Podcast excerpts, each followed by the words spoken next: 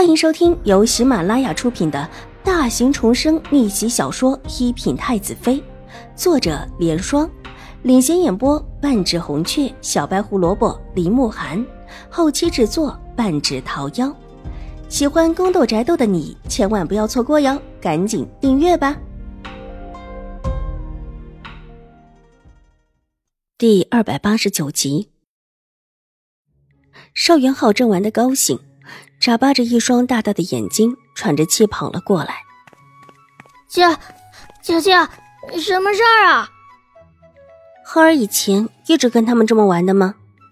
秦婉如伸手一指边上的小厮问道。嗯，对啊，好玩啊。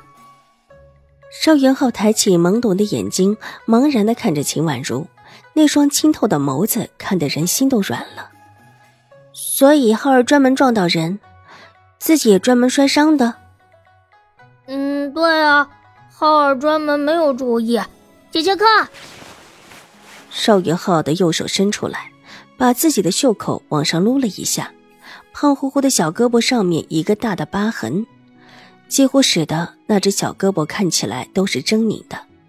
秦婉如也不由得倒吸一口冷气，这么大的伤口，摔的吗？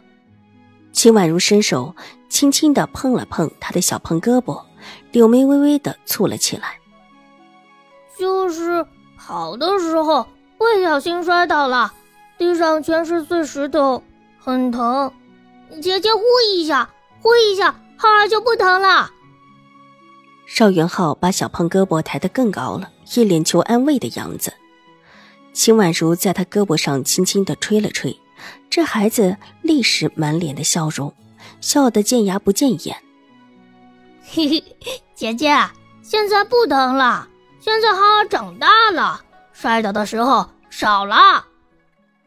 所以说，这孩子从小到大没少摔过。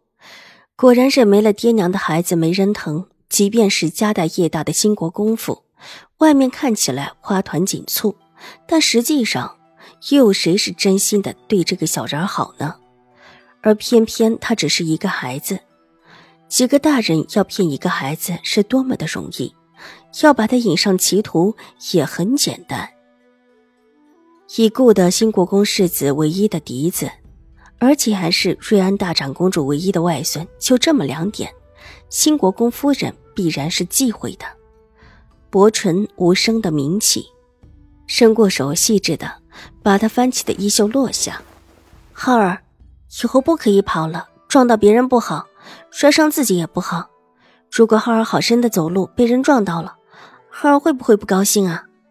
邵元浩长长的睫毛扑闪两下，忽然乖巧道：“姐姐说的是之前的坏人撞浩儿的事情，对不对？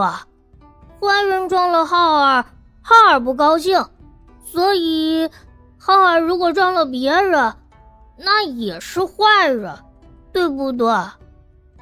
对，浩儿真乖，所以浩儿以后要好好的走路，不可以再跑了。秦婉如伸手在他粉嫩的小脸上轻轻的捏了一下。那浩儿好好走路，浩儿不跑了。邵元浩很喜欢秦婉如，小脸被他轻轻捏一下，也没有发火，反而笑眯眯的，小厮忌讳的看着秦婉如，低下头不敢接话。往日里，要是谁伸手捏了他这么一下，浩少爷不翻脸就已经不错了。就算是府里的太夫人想捏一下，还得先跟他商量一下。哪里能够这么伸手就直接捏了？他还笑眯眯的样子。浩儿是个大人了，真懂事。秦婉如又表扬他，这话说的邵元浩越发的骄傲起来，小胸脯挺得高高的，一副小大人的模样。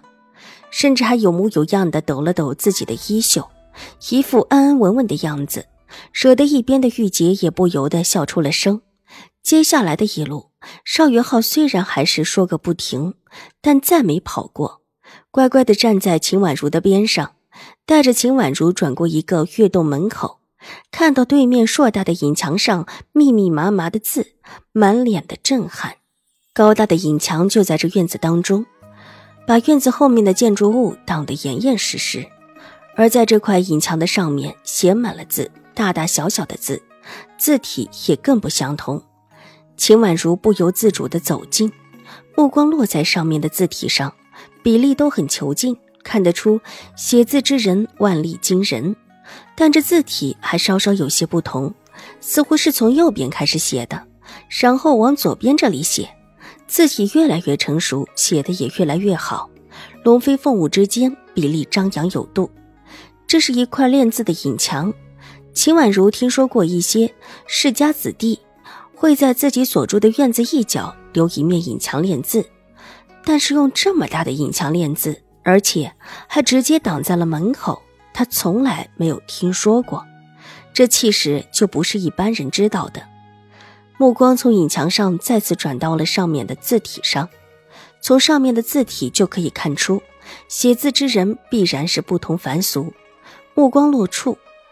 仿佛可以看见一个人影在脑海中一闪而过，他似乎是在奋笔疾书什么，背影挺拔傲然。另外有一个纤瘦的身影正在走过去，头疼的如同要裂开似的。秦婉如倒退两步，眼睛一闭，身子一软就要摔倒。玉洁一看她倒下，立即眼疾手快的抱住她，急唤道：“小姐，小姐，姐姐。”你怎么了？秦婉如伸手摸了摸自己的头，缓缓的睁开了眼睛。头顶的一片天空蔚蓝，方才看到的一幕只是幻影。定了定神，扶着玉洁的手站定，再次把目光落到那块影墙上。只是一些写的极好的字罢了，没有男子傲然的身影，也没有纤瘦的身影。